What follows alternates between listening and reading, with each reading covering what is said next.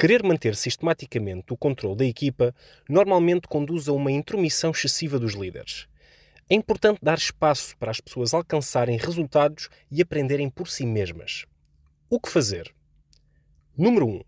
Faça um exercício pessoal e reflita sobre o seu comportamento. Identifique a causa de tanta necessidade de controle. A insegurança?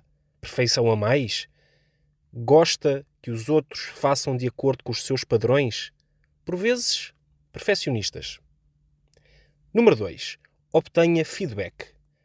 Crie sintonia entre aquilo que é o seu comportamento, o seu impacto e o sentimento da equipa. Obtenha feedback, reunindo informação confidencial sobre o que as pessoas pensam do seu estilo de liderança. Número 3. Crie prioridades sobre aquilo que é importante e o que não é. Um líder eficaz treina os outros e delega, em vez de assumir tudo para si. Defina com clareza a estratégia e as prioridades que a suportam.